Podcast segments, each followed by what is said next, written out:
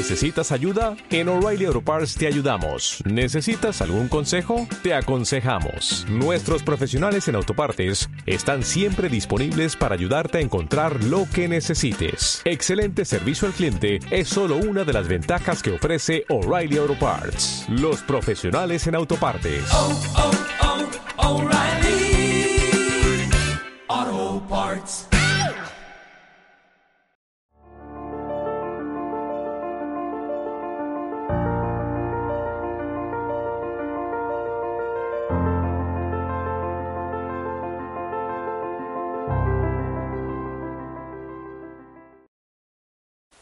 Noches. Hoy vamos a acabar, si Dios quiere, de estudiar el capítulo 10. Al fin, después de varias semanas, vamos a ver lo- la última parte, tiene que ver con la porción de los sacerdotes. No es ley sobre la porción de los sacerdotes. La semana pasada vimos sobre la ley sobre el uso del licor, ¿verdad?, durante el servicio. Pero cuando hablo aquí de la porción de los sacerdotes, no es una ley, eso ya había estado especificado. Pero como la NBI lo puso también como subtítulo, la porción de los sacerdotes es lo que faltaba que los sacerdotes hicieran y Moisés empieza a asegurarse o a pedirles que lo cumplan y se encuentra con un problema. De hecho, seguimos, capítulo 10 sigue siendo el mismo día en el que muri- murieron Adab y Abiú, ¿verdad? No ha avanzado el tiempo.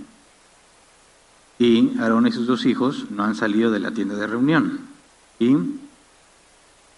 no habían acabado todo lo que tenían que hacer cuando Nadab y Abiú murieron. Todavía había cosas pendientes. Y es lo que Moisés trata de que se pongan a hacer, que terminen todo lo que estaba pendiente. Pero vamos a recordar qué es lo que Aarón hizo y qué es lo que queda pendiente para ver cómo Moisés procede.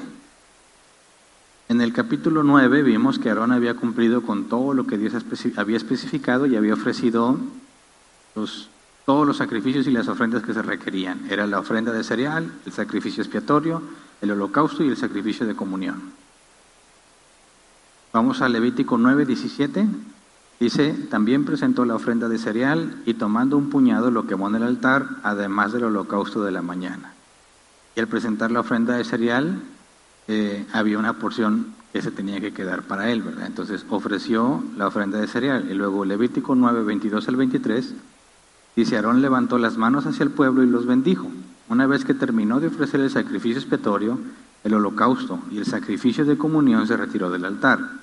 Moisés y Aarón entraron en la tienda de reunión. Al salir, bendijeron al pueblo y la gloria del Señor se manifestó a todo el pueblo. ¿A qué entraron? A poner la sangre del sacrificio, ¿verdad? Ahora, salen inmediatamente después de eso, Nadab y Abiú mueren, porque Dios les quita la vida por desobedecer.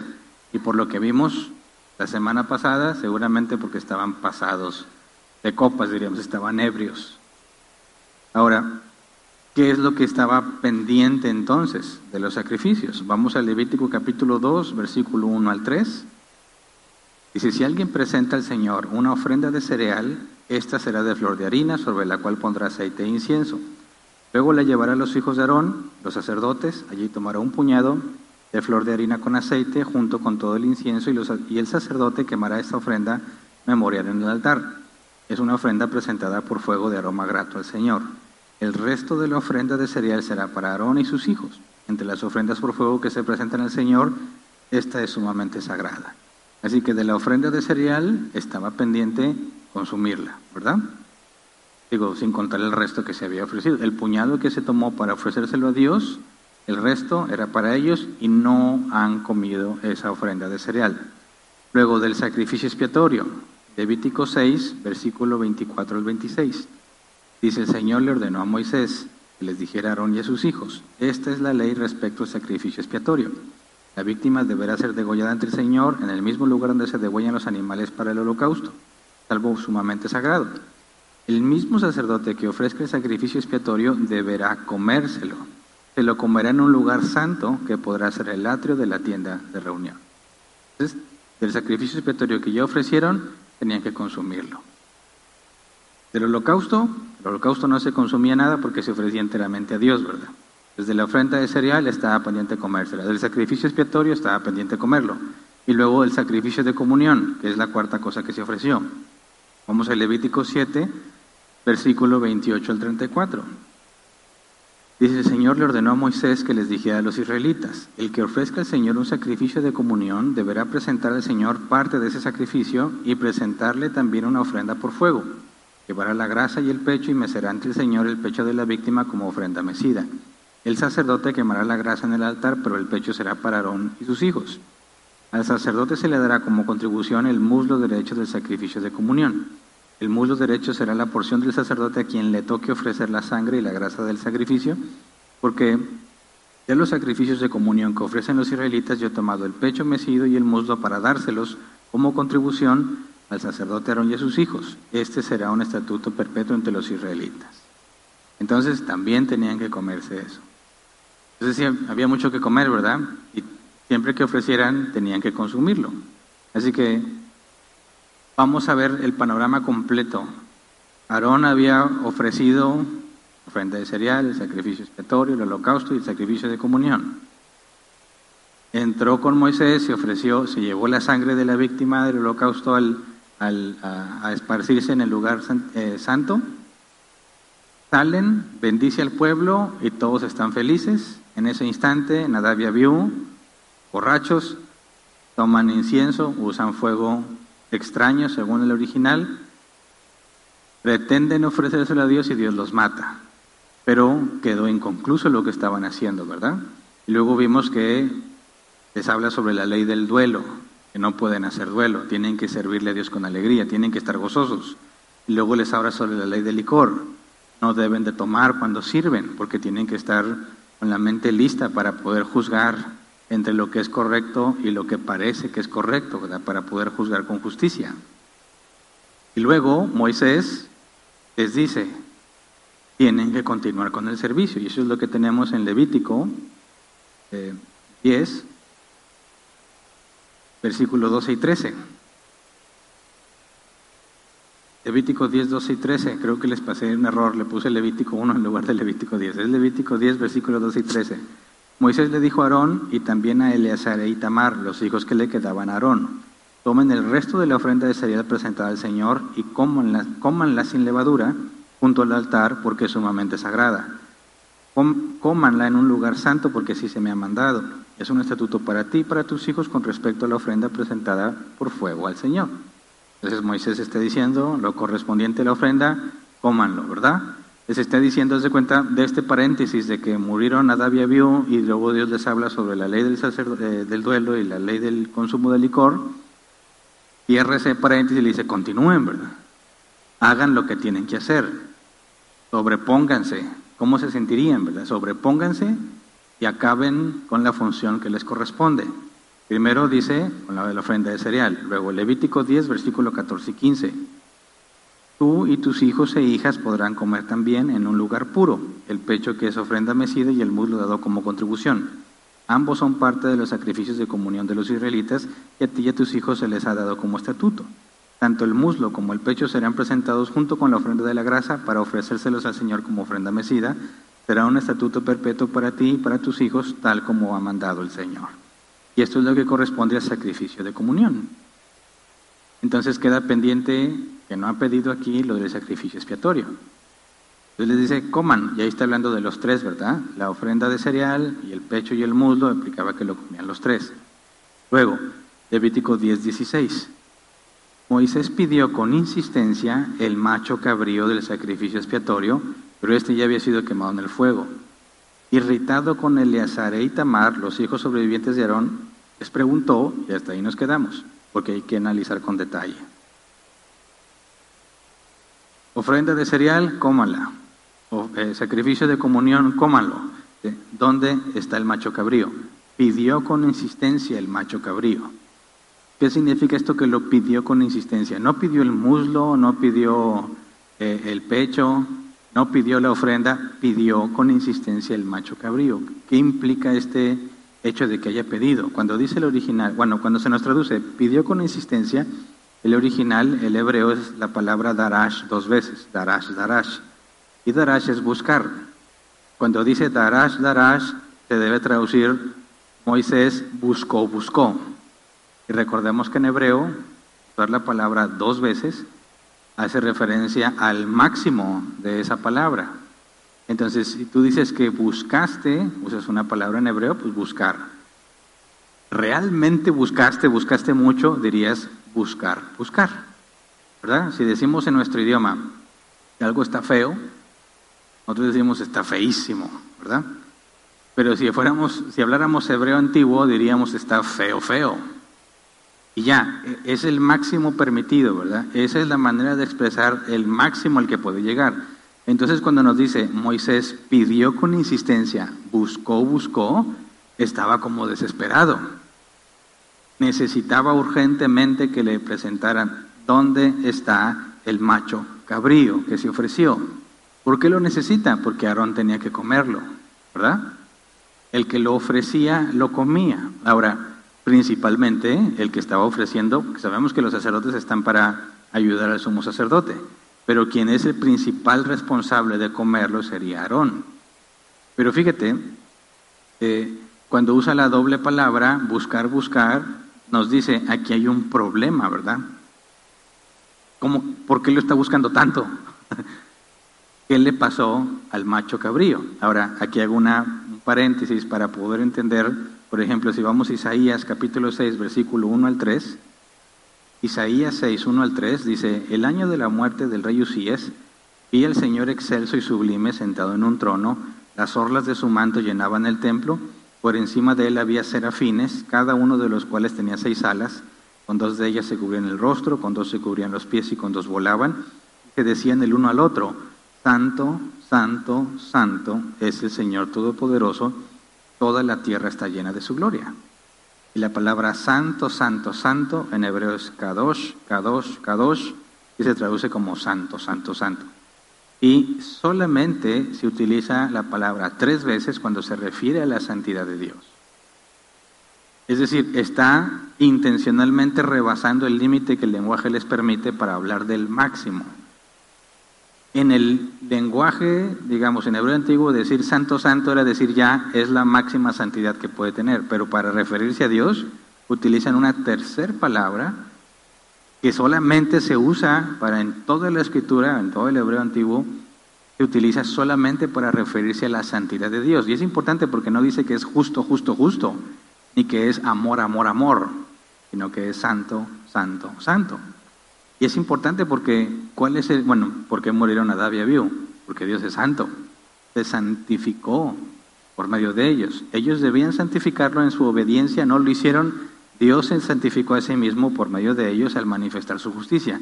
Dios manifestó que Él es sumamente santo, o sea, diferente de todo lo que conocemos, apartado de lo que todo, de todo lo que nos puede resultar familiar para nosotros o conocido en este universo. Dios es totalmente diferente. Y el acabar con la vida de Nadab y Abiú lo dejó en claro. Entonces, me llama la atención que nos dice que Moisés buscó, buscó el macho cabrío. Continuamos en el versículo, Levítico 10, 16, Moisés pidió con insistencia el macho cabrío del sacrificio expiatorio, dice, pero este ya había sido quemado en el fuego. No hay ninguna razón para que ese sacrificio sea quemado en el fuego. Tenían que consumirlo. ¿Por qué? Porque fue quemado en el fuego. Dice el comentario de Licos. Abrumados por el dolor, por la pérdida de sus hermanos, Eleazar e Itamar no pudieron comer y como a nadie más que a los sacerdotes se les permitía participar de la carne de la ofrenda por el pecado, la quemaron en el altar para evitar su corrupción. Hicieron esto con mayor facilidad ya que la carne de la ofrenda por el pecado de Aarón fue quemada justo antes fuera del campamento. ¿A qué se refiere? Aarón, cuando ofreció el sacrificio por su propio pecado, literalmente nos dice que eh, los restos fueron quemados fuera del campamento. Vamos a recordarlo en Levítico 9, 8 al 11. Dice, Aarón se acercó al altar y degolló el becerro como sacrificio expiatorio por sí mismo. Sus hijos le llevaron la sangre y él mojó el dedo en la sangre y la untó en los cuernos del altar, derramando luego la sangre al pie del altar. Luego quemó en el altar la grasa, los riñones y el óvulo del hígado del animal sacrificado, tal como el Señor se lo había mandado a Moisés. La carne y la piel las quemó fuera del campamento. Entonces, lo que nos dice el comentario de Licos. Eso fueron y lo quemaron fuera del campamento. Tenían que ir a sacar lo que se quemara fuera del campamento. Y luego Moisés dice, no encuentro el macho cabrío. Y resultó que lo habían quemado. No lo quemaron ahí en el altar de bronce. Lo quemaron junto con la carne que, iba, que tenía que quemar Aarón. Aprovecharon que ya estaba el fuego ahí y seguramente ahí la dejaron.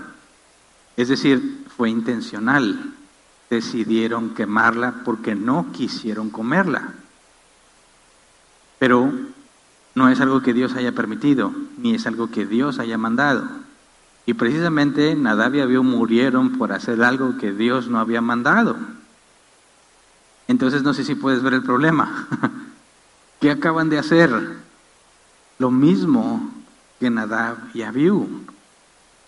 Hicieron lo mismo, algo que el Señor no había mandado. Entonces, Quisiera que pudiéramos tratar de entender la insistencia de Moisés. ¿Cuál es el problema? ¿Qué puede pasar si no obedecen? Pues pueden morir ahí mismo, los tres que quedan. Y se acaba la casa del sacerdocio, ¿verdad?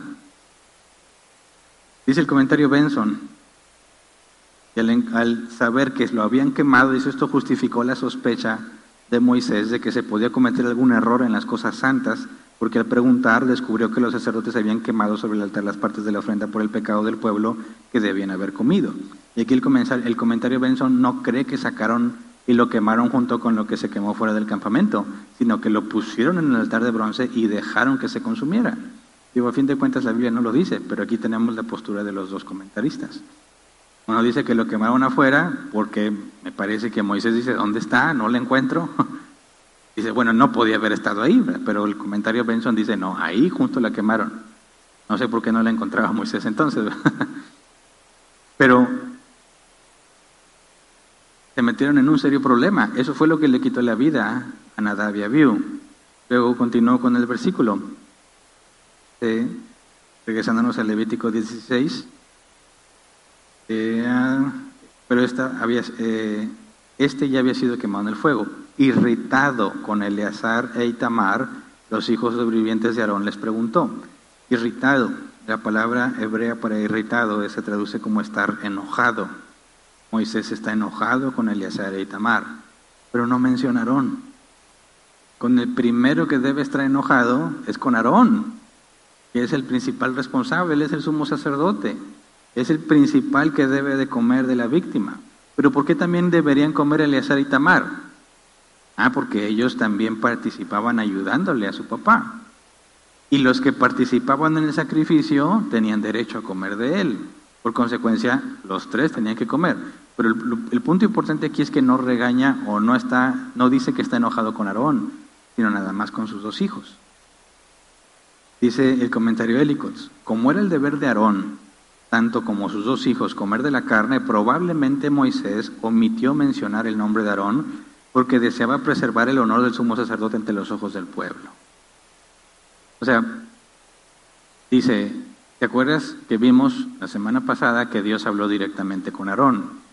Y dijimos, bueno, qué privilegio y qué peligroso, ¿verdad? Pero el privilegio porque a todo el pueblo vio que Dios estaba aceptando a Aarón. Así como Dios hablaba con Moisés para mostrarle a todo el pueblo que Moisés contaba con el favor de Dios y que si querían estar bien con Dios, tienen que obedecer a Moisés. Lo mismo hizo con Aarón, ¿verdad? Pero cuando Moisés se da cuenta que no hicieron lo que corresponde, dice el comentario Licos, seguramente no quiso regañar a Aarón o enojarse contra Aarón para respetar lo que Dios acababa de hacer, hablarle directamente a Aarón y reconocerlo públicamente como alguien aceptable delante de él. Luego dice el comentario Benson, Moisés, no dispuesto a agravar los dolores de su hermano Aarón, no le dice nada, pero se queja con sus hijos por su negligencia. Sin embargo, sabía que la reprensión, aunque dirigida a ellos, también le preocuparía a él. Y Benson utiliza otro argumento, dice, no, no se trata de tratar de guardar la imagen del sumo sacerdote, sino de no causarle más dolor a su hermano. Entonces el comentario de piensa en el pueblo y lo que puede pensar del sumo sacerdote y el comentario Benson dice, no, es Moisés pensando en el dolor de su hermano, pero sí regaña a sus sobrinos. Digo, también les duele, pero definitivamente no es el mismo dolor que el dolor de un padre, ¿verdad? Entonces, no sé cuál de las dos razones sean, o una mezcla de las dos, o una tercera que nosotros no nos imaginamos. Pero la Biblia no lo especifica, así que tomamos en cuenta la opinión de los comentarios, que es una opinión, ¿verdad? Y uno piensa que es cuestión emocional y otro piensa que es cuestión de respetar la autoridad, bueno, sigue siendo su opinión personal, ¿verdad? Podemos tener una opinión diferente, así que cuando leas comentarios bíblicos, no asumas que los comentarios son palabra de Dios. Es la opinión de los hombres que quizás tienen muchísima más preparación que nosotros y nos pueden dar una, una ayuda, un panorama más claro con todo lo que ellos saben, pero no deja de ser opinión de hombres, simplemente opinión de hombres. Así que nunca hagamos doctrina en base a un comentario, nunca le vemos un comentario bíblico al nivel de la escritura. Bueno, entonces nos quedamos en que, irritado con ellos, Moisés les preguntó, ¿qué les preguntó? Levítico 10, versículo 17 y 18. ¿Por qué no comieron el sacrificio expiatorio dentro del santuario? Es un sacrificio sumamente sagrado. Se les dio para quitar la culpa de la comunidad y hacer propiciación por ellos ante el Señor.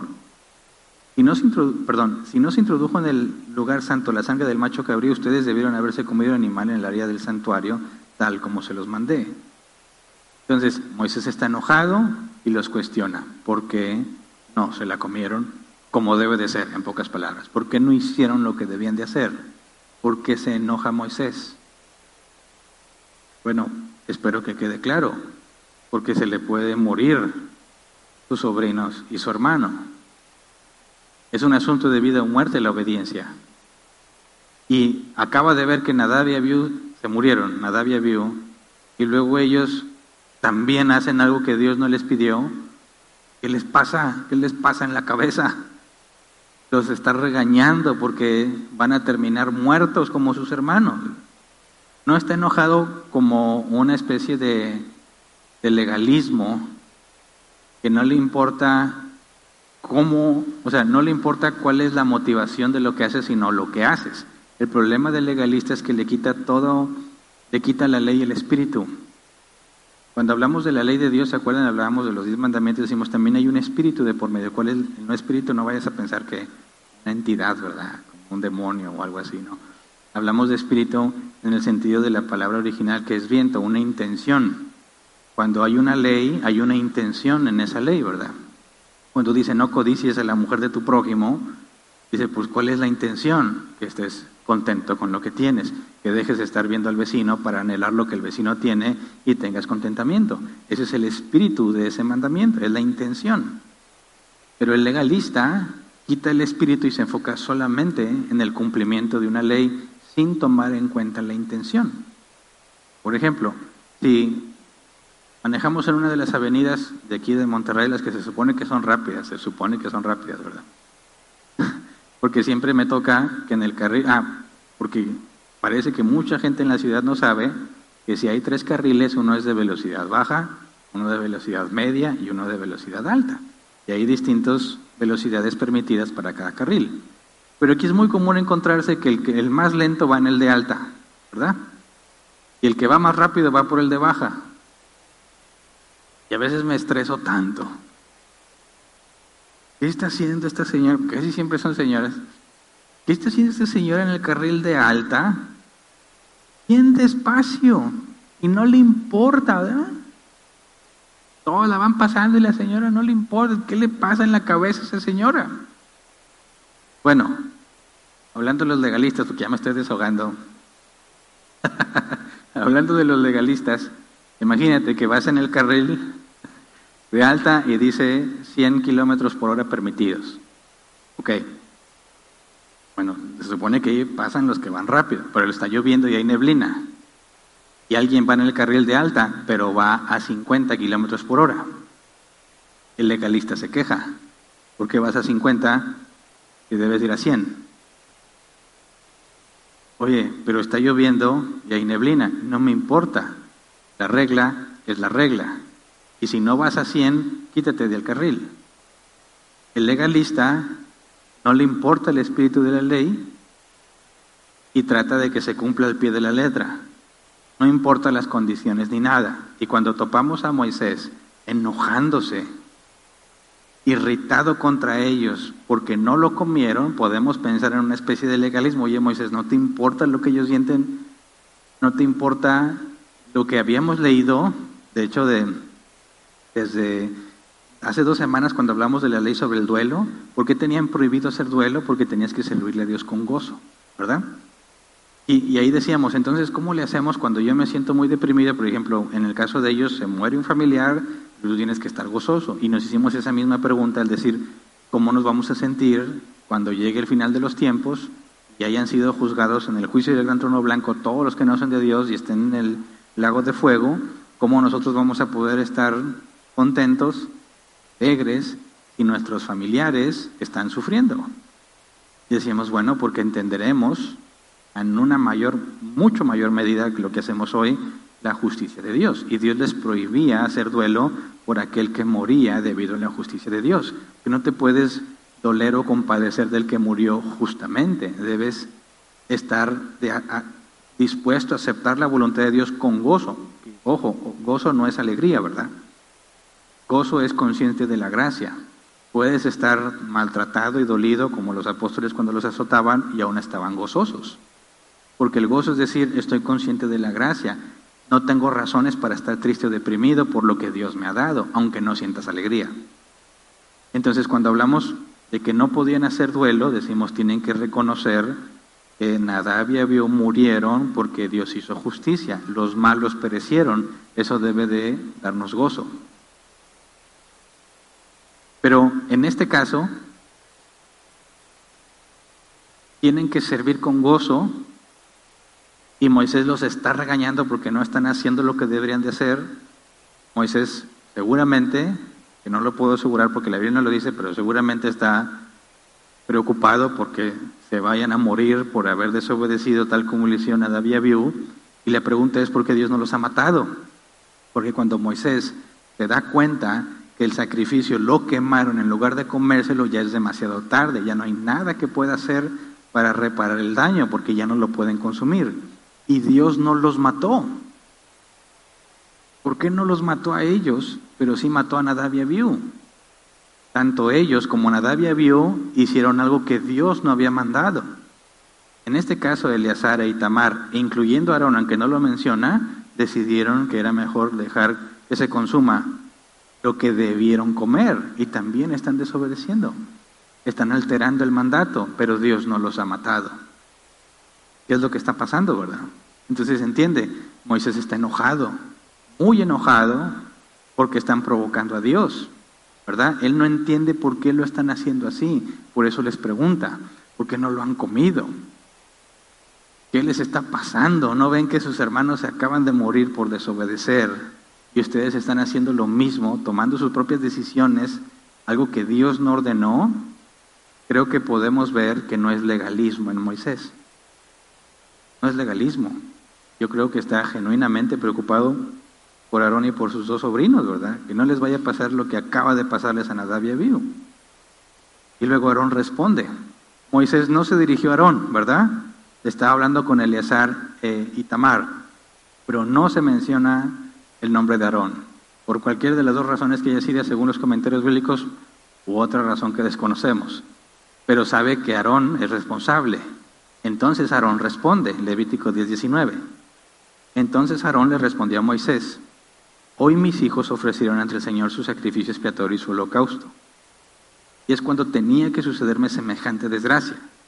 Si hoy hubiera yo comido el sacrificio expiatorio, ¿le habría parecido correcto al Señor?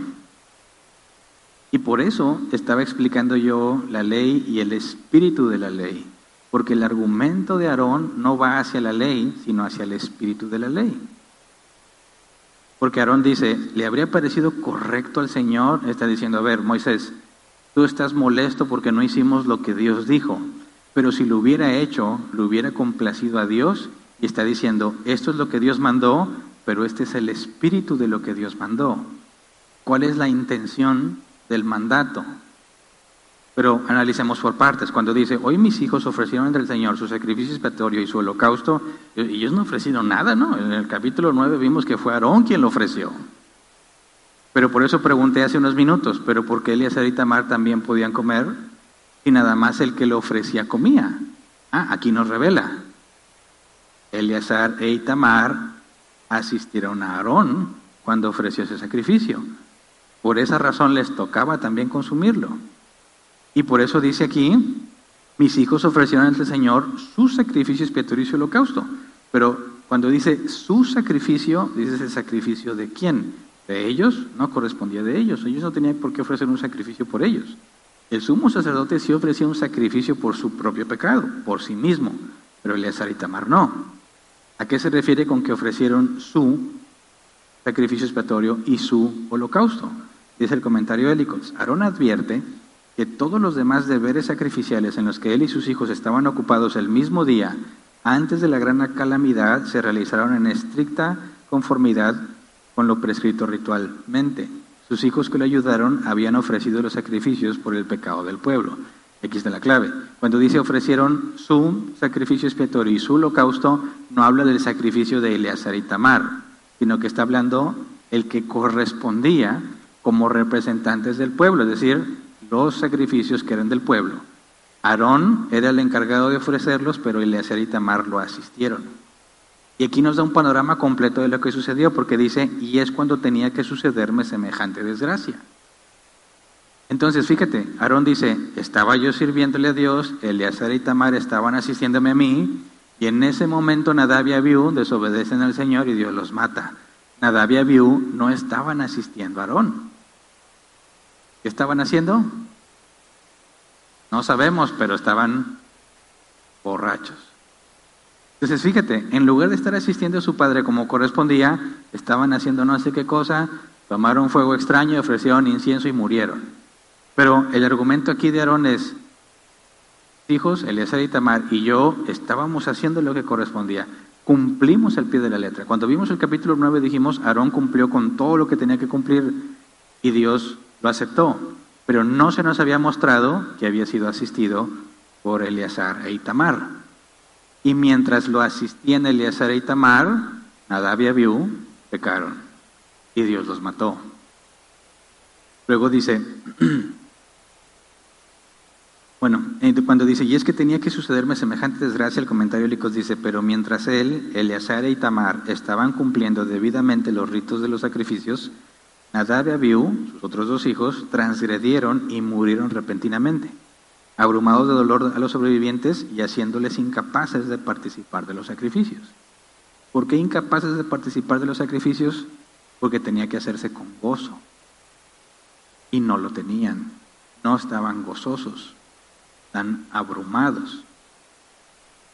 Dice después Aarón, si hoy hubiera yo comido el sacrificio expiatorio, ¿le habría parecido correcto al Señor? No sé si aquí puedes entender el argumento de Aarón. Moisés, ¿De qué me sirve haber cumplido tal cual el mandato si yo no estoy bien con Dios? Estoy abrumado cuando debería de estar gozoso, pero no estoy así. Así lo que el razonamiento de Aarón es este. Voy a quemar la carne que debería de comerla porque Dios no está esperando una obediencia legalista, que obedezca sin cumplir el espíritu de la ley sino que a Dios le interesa principalmente que se haga correctamente y no el hecho de que se haga nada más. El argumento de Aarón es, no nos sentimos bien porque tenemos que comernos el sacrificio con gozo. Y no lo estoy haciendo. Por esa razón decidimos quemar la carne para no consumirla porque Dios no le hubiese agradado. Entonces, ¿qué crees que va a responder Moisés? Si fueras Moisés, ¿cómo responderías ante esa situación? Porque es una situación en la que muchas veces nos vamos a encontrar.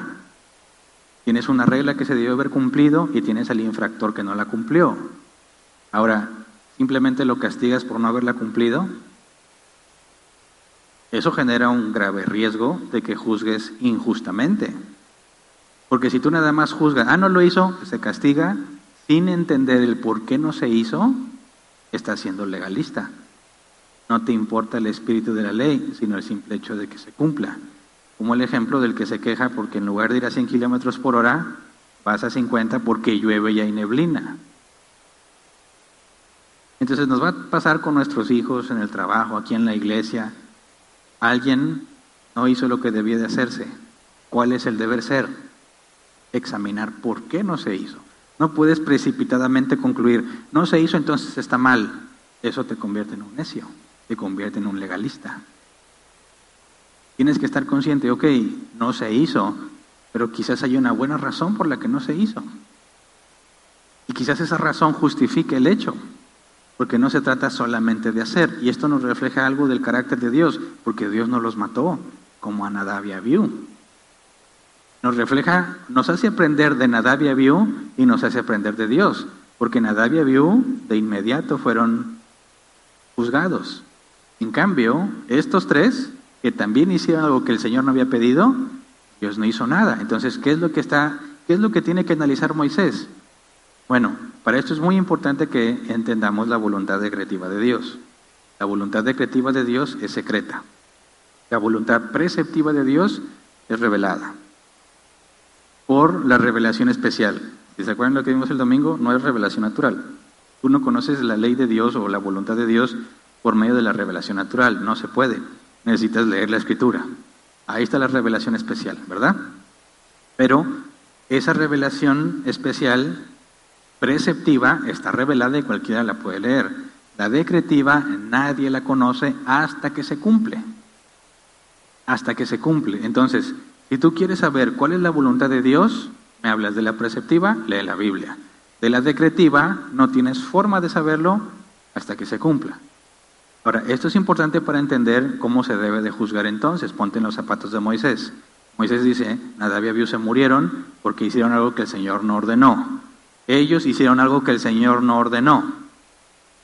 Deberían, deberían haber muerto, pero no murieron. ¿Por qué no murieron? Voluntad decretiva de Dios. Dios decidió no quitarles la vida. Sí les quitó la vida a Nadab y Abiú, pero a ellos no. Dios está diciendo a, nosotros que analizamos lo que ya pasó, Dios está diciéndonos cuál fue su decisión. ¿Me explico? Ya puedes saber qué es lo que Dios consideró mejor hacer cuando veo hacia atrás. Aunque haya sido un error lo que se cometió, si sucedió, fue permitido por Dios. Nada sucede sin que Dios lo permita. Tu voluntad siempre se cumple, la decretiva. La preceptiva no siempre se cumple, porque cuando dice no robes, como quieras robas. Esa es otra diferencia entre la preceptiva y la decretiva. La preceptiva es quebrantable, la decretiva es imposible que deje de cumplirse. Entonces, si vamos a ser jueces justos, tenemos que considerar los hechos y lo que Dios ya hizo para entender qué fue lo que Dios consideró mejor y tomarlo en cuenta para tu juicio, porque si no vas a ir en contra del Señor. ¿Me explico? Imagínate que Moisés dijera, sí, pero desobedeciste, y Dios mató a Nadab y Abiú, así que ahora los vamos a matar a ustedes. A ver, Moisés, ¿por qué quieres matarlos si Dios ya decidió que no deben morir? ¿Cómo sabes que, yo, que Dios ya decidió eso? Porque no los mató, ¿verdad? Pasado no los mató. Dios consideró que lo mejor es que no murieran. ¿Por qué los quieres matar tú? ¿Entiende? Entonces Moisés dice, a ver, ellos obedecieron en todo, ¿verdad? Lo hicieron todo bien. En el capítulo 9, Dios lo aceptó y se manifestó. Eleazar y Tamar ayudaron a su padre. Y Dios aceptó todo lo que Aarón hizo, por consecuencia aceptó a Eleazar y Tamar porque asistieron a su padre. Se complació en ellos, no se complació en Abiú. Ellos hicieron algo que Dios no mandó, sin embargo, Dios no los ha juzgado, no les quitó la vida. Aquí hay algo que Dios está aceptando que no aceptó con Adab y Abiú. ¿Qué es? La razón por la cual están haciendo algo que Dios no pidió. Nadab vio por borrachos. Menospreciaron al Señor. De inmediato los juzgó. Ellos dijeron, no podemos, no estamos bien. ¿De qué sirve tratar de ser hipócrita con Dios? ¿Cómo podría decir Dios, aquí estoy y, y me estoy gozando cuando en realidad no te gozas? No lo puedes engañar.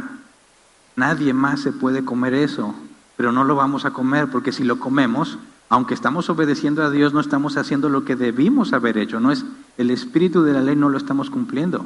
No nada más es que comas, sino que te goces. Sobre todo porque estás sirviéndole al Señor y ha aceptado el sacrificio para el perdón de los pecados del pueblo. ¿Cómo podría alguien estar todo deprimido comiendo del, del sacrificio de expiación cuando eso significa que están en paz con Dios? Así que lo más coherente que pudieron hacer es asegurarse que nadie vaya a consumir la carne que solo ellos pueden consumir, pero que no están, no son aptos para consumirla, y por consecuencia Dios no los aceptaría. ¿Cuál es la respuesta de Moisés? Levítico 10:20. Al oír esto, Moisés, quedó satisfecho con la respuesta. Dice el comentario Benson, descansó satisfecho con la respuesta de Aarón, quien al parecer había querido sinceramente agradar a Dios y aquellos que lo hagan encontrarán que no es extremo para señalar lo que está mal. Está traducido del inglés al español y a veces no tiene mucho sentido porque no, no existen las mismas palabras, pero lo que está diciendo en otras palabras es que Dios no es, según lo que ya expliqué, Dios no es un legalista. Ah, no lo hiciste, órale, te mueres y no me importa la razón. No, por supuesto que tiene que ser tomada en cuenta la razón. Ahora, y si Dios hizo eso con Eleazar y Tamar, una desobediencia, pero no con la intención de menospreciar a Dios, ni con la intención de rebelarse contra Dios, sino era la única forma de ser congruente y no tratar de engañar a Dios. Y por eso Dios no lo toma como una falta. Y esto nos habla mucho del carácter del Señor. Y cuando nosotros decimos, oye, aquí hay un infractor, hizo algo que no debe hacerse, y rápido sacas a conclusiones y lo juzgas mal, estás haciendo lo opuesto a lo que Dios hace. Por consecuencia, pecas. Lo único sabio que puedes hacer es examinar bien la situación. Tal vez hubo una buena razón. Y esa es una clave que todos los cristianos debemos entender. Nunca llegues a una conclusión sin examinar bien la evidencia. Nunca. Siempre tienes que dar el beneficio de la duda. Tal vez pasó algo que no entiendo que justifica lo que sucedió. Tal vez hay información que desconozco que explica claramente por qué sucedió. Nunca digas, está mal y se acabó. No, pues eso habla muy mal de ti. No conoces a Dios. Eso revela de inmediato, no conoces a tu Señor. Él no juzga así. Entonces, nuestros hijos van a ser muy beneficiados si aplicamos esto mismo. nuestros cónyuges, nuestros hermanos en la iglesia, el trabajo, donde sea. Acuérdate, y hay una ley, pero también hay un espíritu de esa ley.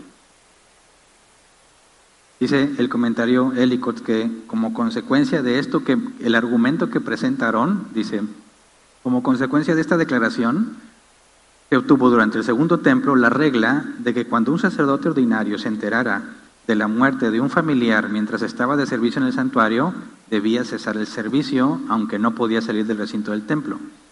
De lo contrario, profanaba el sacrificio.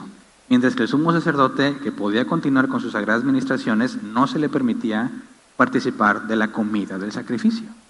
Entonces, aquí resolvemos lo que dejamos pendiente en la, ley del duelo. Decíamos, bueno, te tienes que gozar, ¿verdad? Eso es lo que debes de hacer. Tienes que estar consciente de la justicia y de la gracia que has recibido.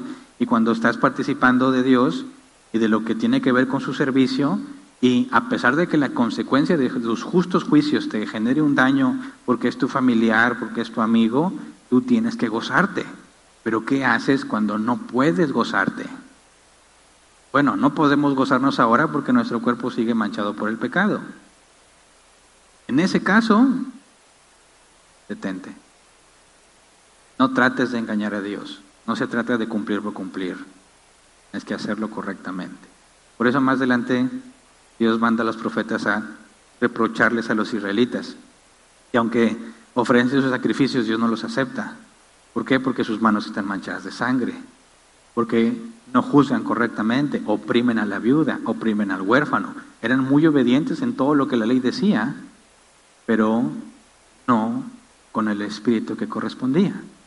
El sacrificio de comunión no era simplemente presentarlo y ya, te tenías que alegrar y tenías que compartir tu alegría con los demás.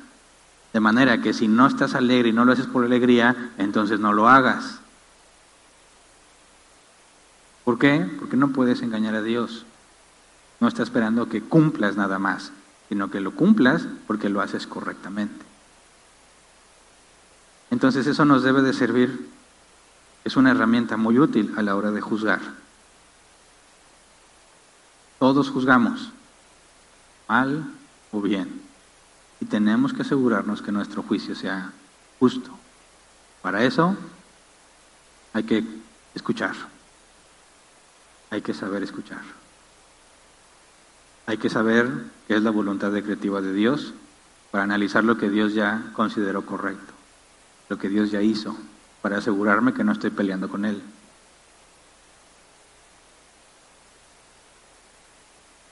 Obviamente mucha sabiduría de Dios, saber cómo hacerlo. Pero Moisés quedó satisfecho con la respuesta. Ante el pueblo que dio evidenciado, Dios quedó satisfecho con lo que hicieron, a pesar de que no hicieron todo lo que debían haber hecho. Entonces ahí está la muestra. Nadab y Abiú no fue solo el hecho de que desobedecieron, sino el por qué desobedecieron. Dios ve los corazones, nosotros no. Por eso tenemos que preguntar, por eso tenemos que investigar. Fíjate, por eso en el proceso de disciplina de Mateo 18, 15 al 17, está diseñado todo un proceso de investigación. ¿Ves que tu hermano peca? Repréndelo. Tú ve y habla con él a solas. Habla con él a solas. Investiga qué se debe. Puede ser un malentendido. No, es claro que está pecando, trae testigos y otra vez vuelven a hablar, vuelven a indagar qué está pasando, por qué está pasando, entiendes o no entiendes, esto es pecado, no sé por qué estás haciendo eso, entender. Sigue insistiendo, entonces dilo a la asamblea y los ancianos investigan como pasó en, Hechos capítulo 15. Llegan Bernabé y Pablo y los judaizantes, y la primera audiencia fue con los ancianos y los apóstoles. Y después de eso pasaron a la asamblea, y en la asamblea otra vez se vuelve a investigar. ¿De qué se trata? No de deshacernos del pecador,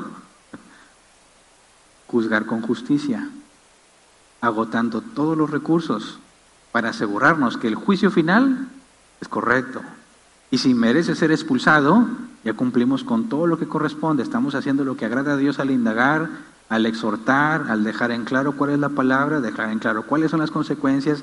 Insiste en pecar, ya no hay más que podamos hacer, pero ya agotamos todo el recurso de la sabiduría que pudiéramos tener, que Dios nos da para tomar una decisión y entonces decides si se expulsa o no. Pero no fue un juicio precipitado, fue un justo juicio. Tengamos mucho cuidado porque somos muy prejuiciosos. ¿Qué es un prejuicio? Que ya saltaste la conclusión sin pasar por el proceso adecuado. Y eso claramente es pecado. Es contrario a Dios porque Dios no prejuzga.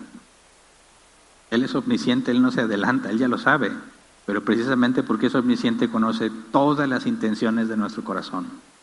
Es más, intenciones que ni siquiera nos hemos dado cuenta pero nosotros estamos muy limitados. Así que cuidemos mucho eso. Hasta aquí nos quedamos hoy, vamos a ponernos de pie y vamos a orar. Acaba el capítulo, pero me parece que nos deja una enseñanza muy importante sobre el carácter de Dios y sobre cómo debemos imitar a Dios. Y nos debe de llamar a la reflexión. ¿Cómo eres cuando juzgas? ¿Eres justo o eres legalista? ¿Juzgas o prejuzgas rápido? Arrepiéntete si no estás haciendo lo correcto. Porque no solamente estás haciendo lo malo, sino que estás dañando a personas que quizás son inocentes y las tienes por culpables. Quizás estás dañando el testimonio y la reputación de alguien cuando tú prejuzgas de inmediato si está bien o está mal, sin considerar todo lo que está sucediendo. Dañas a los hermanos, dañas a tus hijos dañas a tu cónyuge cuando te precipitas a los juicios. Es muy difícil vivir con una persona prejuiciosa. Es insoportable estar con un legalista. y piensa bien lo que haces. Pensemos bien lo que hacemos para asegurarnos que seamos justos a la hora de juzgar. Vamos a orar, Señor. Te rogamos que nos des sabiduría, mucha sabiduría necesitamos para saber proceder como corresponde, como a ti te agrada, para imitarte, Señor, y no saltar a conclusiones rápidas, precipitadas. Y para nosotros se ve mal, asumimos que está mal, líbranos de nosotros mismos, Señor. Enséñanos a ver que hay mucho que ignoramos. Por esa razón tenemos que preguntar. Y al preguntar tenemos que escuchar. Enséñanos a escuchar. Enséñanos a indagar, a preguntar las preguntas correctas para tratar de entender por qué están pasando las cosas, para poder entender la razón, la motivación, la raíz del asunto y poder discernir, Señor, si están haciendo algo correcto o incorrecto. Hay personas que exteriormente hacen lo correcto, pero tienen las motivaciones incorrectas. Hay personas que aparentemente hacen lo incorrecto, pero su motivación es correcta. Y es muy difícil para nosotros distinguir entre uno y otro. Por eso te rogamos, Señor, que nos des gracia, nos des sabiduría para saber qué preguntar, cómo preguntarlo y cuándo preguntarlo. Ayúdanos a estar conscientes, Señor, de lo limitados que somos, para que nos veamos obligados a preguntar, a tener paciencia, a no tomar decisiones apresuradas, buscar imitarte, Señor, en tu justicia, escuchar las partes involucradas. Concluir en base a lo que se ha dicho, no meter ideas que no provienen del contexto de la situación, sino simplemente concluir en base a la información que tenemos, partiendo de que nada sucede sin que tú lo permitas, Señor, que podemos conocer tu voluntad decretiva cuando vemos hacia atrás. Enséñanos, Padre, a ser justos, a juzgarnos incluso a nosotros mismos como corresponde, porque también Metemos el error de juzgarnos mal a nosotros mismos, Señor, y sentirnos desechados o despreciados por ti cuando tú no lo has hecho. Concédenos vernos a nosotros mismos como corresponde y a no justificarnos con la idea de una motivación, porque el fin no justifica los medios. Y Señora, hay veces en que lo mejor es no ser hipócritas, pero muchas otras veces tenemos que dominarnos y hacer lo que corresponde, a pesar de nuestras emociones. Enséñanos a distinguir entre una cosa y la otra. Cuándo debemos hacerlo y cuándo no, porque sin ti estamos perdidos, no podríamos saberlo. Ayúdanos, Señor, que en la congregación siempre tengamos juicios justos, juicios necesarios para distinguir entre los que son tuyos y los que no, entre los que son de buena doctrina y los que no, pero que Señor, nunca nos entregues a nuestros pensamientos. Tomemos por culpable al inocente o que le digamos al, eh, al culpable que es inocente cuando en realidad no lo es. Sabemos que tenemos muchas fallas, pero tu Espíritu Santo está en nosotros. Ayúdenos para que tu nombre sea glorificado a pesar de nuestros defectos. Gracias de antemano, Señor, por toda tu paciencia para con nosotros te rogamos que también nos des paciencia para con nuestros hermanos. Amén. Muy bien, pueden sentarse. Pasemos a la sección de preguntas.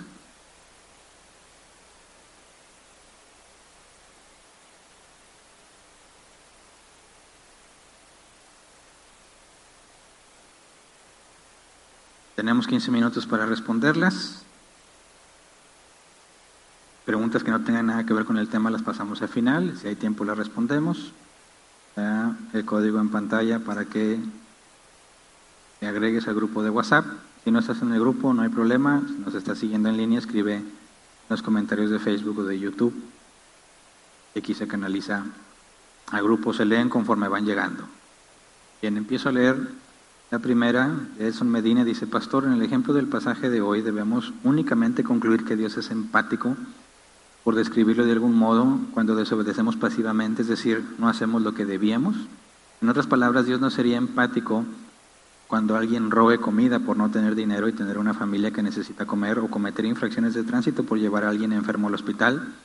En esos ejemplos se está pecando activamente. Gracias. Mira, qué bueno que haces esa pregunta porque hay que evitar esa confusión. Dios no dice, no estoy diciendo yo que puedes hacer lo malo con una buena motivación, porque lo malo es malo, ¿verdad? Aquí están dejando de hacer algo bueno que Dios mandó para no ser hipócrita. Dios no les mandó que hicieran algo malo, ¿verdad? Les, les está ordenando que hagan algo bueno. Cumplir la ley es buena, ¿verdad? Te hace bien, pero tienes que cumplirla con gozo. Ahora, Dios está diciendo, si no tienes gozo, bueno, en ocasiones podrás no hacer lo bueno que debiste hacer porque no estás haciéndolo como corresponde. Pero fíjate bien, estás dejando de hacer lo bueno que ibas a hacer. No puedes decir, bueno, como no estoy bien, entonces hago lo malo, porque no hay forma de que se justifique lo malo. La paga del pecado es la muerte. Entonces no puedes decir que tuviste una buena motivación y por eso hiciste lo malo. Ahí no hablamos de una empatía. Ahí te va a juzgar Dios como pecador.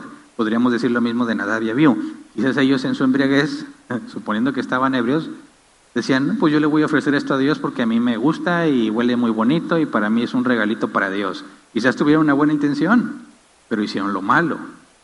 Desobedecieron con no porque estaban no estaban aptos, sino trataron de, o sea, desobedecieron y todavía estando no aptos para hacerlo. Es maldad lo que había en ellos. Y Dios no tolera la maldad. De otra manera no sería justo. Pero, por ejemplo, puede haber ocasiones en las que no, no hacemos algo bueno porque no lo hacemos correctamente. Podrá haber alguna ocasión en la que decimos, eh, murió un familiar y yo sé que tengo la obligación de congregarme, pero voy a tomarme dos semanas de duelo para llorar a mi familiar y luego retomo mis reuniones en la congregación. ¿Es bueno congregarme? Sí. Pero ¿de qué me sirve venir a congregarme y tratar de alabar a Dios y gozarme con Él si estoy en un proceso de duelo? Así que voy a dedicarme a, como lo hacían en, la, en el Antiguo Testamento, ellos se guardaban 30 días para hacer duelo y luego retomaban sus actividades y yo dijera, me voy a quedar dos semanas sin venir a la iglesia porque voy a hacer duelo por mi familiar y luego retomo, decir, bueno, ok, estoy dejando de hacer algo bueno porque no estoy apto para hacerlo, pero no estoy haciendo nada malo, ¿verdad? Entonces hay que tener mucho cuidado de evaluar correctamente cuando el espíritu de la ley y la ley no se están contraponiendo uno al otro, ¿verdad? Porque si el espíritu de la ley es que lo hagas con gozo y no cumples la ley, a fin de cuentas dejaste de hacer algo bueno. Uno puede decir, bueno, voy a robar, pero bien gozoso. no. lo que estás haciendo está mal, ¿verdad? Entonces es imposible que Dios simplemente deje pasar la maldad, porque es, la maldad merece la muerte, el pecado merece la muerte. ¿Por qué nosotros no nos consume? Por Jesús. Porque Él ya pagó, ¿verdad? Y los que no son de Cristo, bueno, van a pagar en el juicio del gran trono blanco. Espero que ahí quede un, perdido un poco más clara la situación.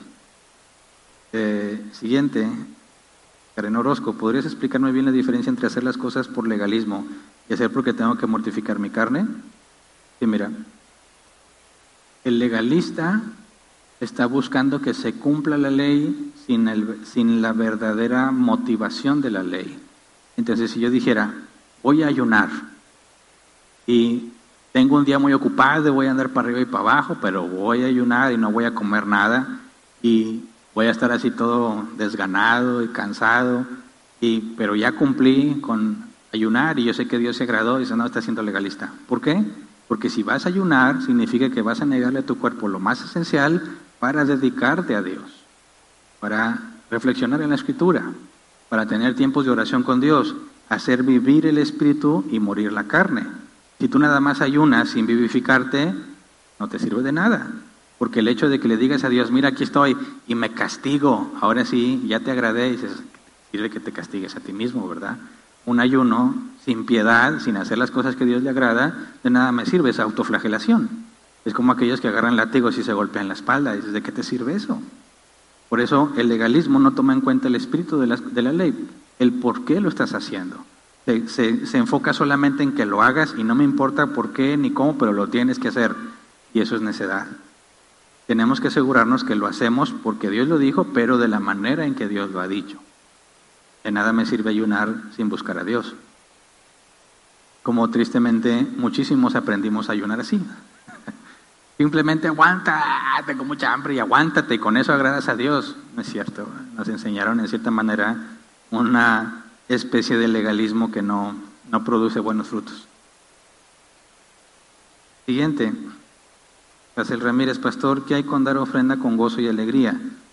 Si uno no le da ese gozo en dar ofrenda, pero das, aunque no te dé ese gozo, estaría bien, porque sabes que tiene que hacerlo. Bueno, aquí fíjate bien. Tú dices, ¿por qué no quiero ofrendar? Ay, porque se siente bien feo. Oye, tanto que me costó el dinero y echarlo ahí nomás. No, y luego quién sabe qué uso le van a dar. Y, y te vuelves así como codicioso, ¿verdad? Y dices, bueno, entonces no voy a ofrendar porque me siento codicioso. No, eso no es, ese no es un, no tiene nada que ver con el espíritu de ofrendar, ¿verdad?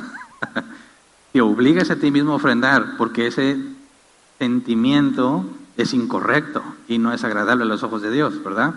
Dices, es que siento feo, por eso no, voy a ser legalista. ¿Para qué ofrendo si no siento ofrendar? No, es que ese sentimiento es opuesto a Dios, ¿verdad? Porque si Dios nos ha dado todo, ¿por qué no le quieres dar tú ese poquito que vas a ofrendar? Para nosotros se nos hace mucho, pero si lo ves contra lo que Dios nos ha dado, no es nada, es una miseria lo que pretendes ofrendar. Y no puedes decir entonces, no, soy legalista porque voy a ofrendar sin sentirlo, no. Oblígate a decir, voy a ser agradecido con Dios, voy a tener la perspectiva de Dios, todo lo que Él me da y yo no le quiero dar esto porque me voy a quedar sin esto, pero Él es mi proveedor, así que tengo que hacer lo que es correcto. Ahí te obligas a ti mismo a hacer lo correcto porque ese espíritu no es de Dios, sino del diablo, ¿verdad? De la carne. Proviene de la carne el deseo de no querer darle a Dios de lo mucho que Él nos da. Que no nos confundamos, ¿verdad? yo no voy a ir ahí a la iglesia porque hay puros hipócritas y yo me siento muy hipócrita. No, es un mandato ir, ¿verdad? No es lo mismo que dices, oye, estoy muy dolido por la muerte de un familiar, voy a dedicarme a orar, a desahogarme con Dios. Estoy haciendo algo bueno, dejo de hacer algo bueno, pero estoy haciendo otra cosa buena, ¿verdad? No, no mezclemos lo, lo que es de la carne con lo que es de Dios. Dice a través Casel Ramírez, entonces usaríamos la misma actitud de no juzgar precipitadamente si sospechas que pueden ser falsos cristianos o maestros. Por supuesto que no. Obviamente, incluso cuando alguien predica una doctrina errada, tienes que primero pensar, quizás no está consciente del error. Eso fue lo que hicieron eh, Priscila y Aquila con Apolos. Decían que estaba enseñando incorrectamente el Evangelio.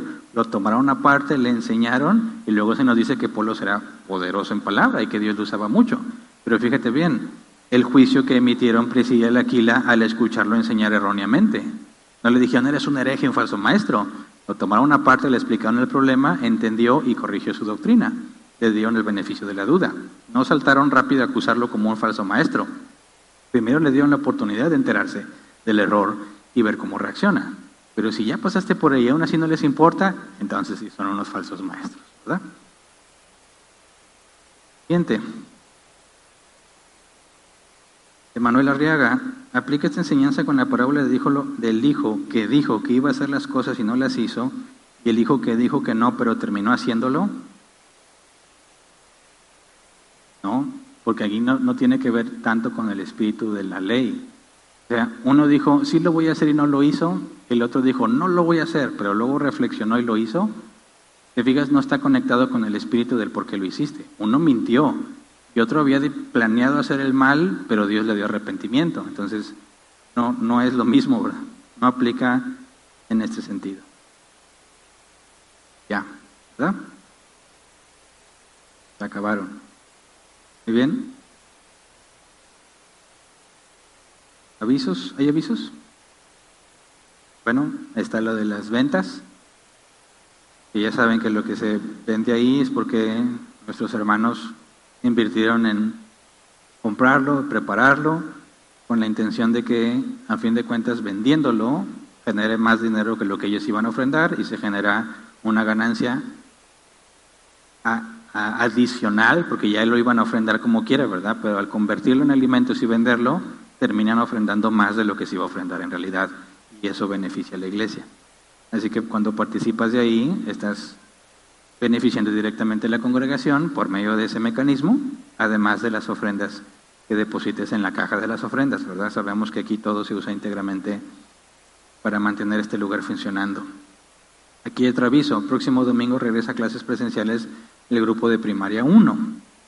No se les olvide a los papás del, grupo de primaria 1 que así como en adolescentes y en primaria 2, el sábado va a aparecer el registro para los de primaria 1. Estamos limitados a 13 alumnos por salón por el distanciamiento, ¿verdad? Entonces, los primeros 13 que se registren van a poder tomar su clase. Y de aquí en adelante, lo que es adolescentes, primaria 2 primaria 1, sábado en la mañana, vas a poder registrarlos. ¿Por qué el sábado? Todos los demás eventos son dos días, pero ellos son un día. ¿Por qué? Porque ellos dependen de ti. Si tú ya te registraste, ellos pueden venir, ¿verdad? Entonces, nos aseguramos que primero los papás se registren. Y si tú dices, ya me registré el viernes, mis hijos sí pueden venir, entonces trato de registrarlos a su clase de primaria 1. No ha alcanzado un lugar, pues se vienen a la reunión general, ¿verdad? Oye, yo no me quise arriesgar y registré a todos, ¿ok? ¿Ya registraste a tus hijos en primaria 1? Bueno, manda un mensaje al Facebook de Árbol Plantado para que eliminen los lugares de la reunión general de los que ya están en primaria 1, para que esos lugares los pueda ocupar alguien más. Pero bueno, el aviso es que a partir de este domingo ya inician las clases de primaria 1, por consecuencia el sábado aparece el registro. Otro aviso, si has dejado un objeto olvidado dentro de la, del auditorio, puedes pasar a recepción por él. Ya saben que aquí hay un ministerio de objetos perdidos que le dan una revisada al auditorio antes de que cerremos y lo que encuentren ahí olvidado, guardan. Si, te, si se te perdió algo, por favor dirígete a ellos y te lo van a dar si es que está aquí. Y lo llegan, oye, mi teléfono no está aquí. No, ah, no, después sale que lo dejó en otro lado, ¿verdad?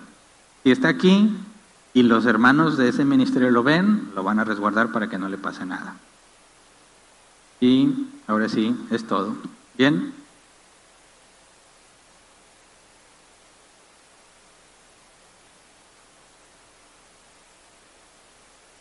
ya leí el de los objetos olvidados. Ah, cierto, el segundo. Avisos, favor de considerar el estacionamiento el próximo fin de semana por el buen fin. Es cierto. Como va a ser el buen fin, los negocios a nuestro alrededor que amablemente nos permiten su estacionamiento los domingos porque no laboran, pues este domingo sí van a laborar. Entonces nos vamos a enfrentar a una problemática porque no va a haber dónde estacionarse. Así que hay que ir allá atrás, ¿verdad? Como quieran, nuestros hermanos del grupo de Ujieres pues cuidan los carros, pero como bien se comentó el domingo, tampoco van a dar su vida por tu carro, ¿verdad? si alguien llega y los amenaza con la pistola, pues llévate el carro, ¿verdad? No decir, no, el Ujier tuvo que entregarse, no, vale más el Ujier que tu carro, ¿verdad? Pero van a estar echando el ojo y es más que suficiente para muchos ladrones, ¿verdad?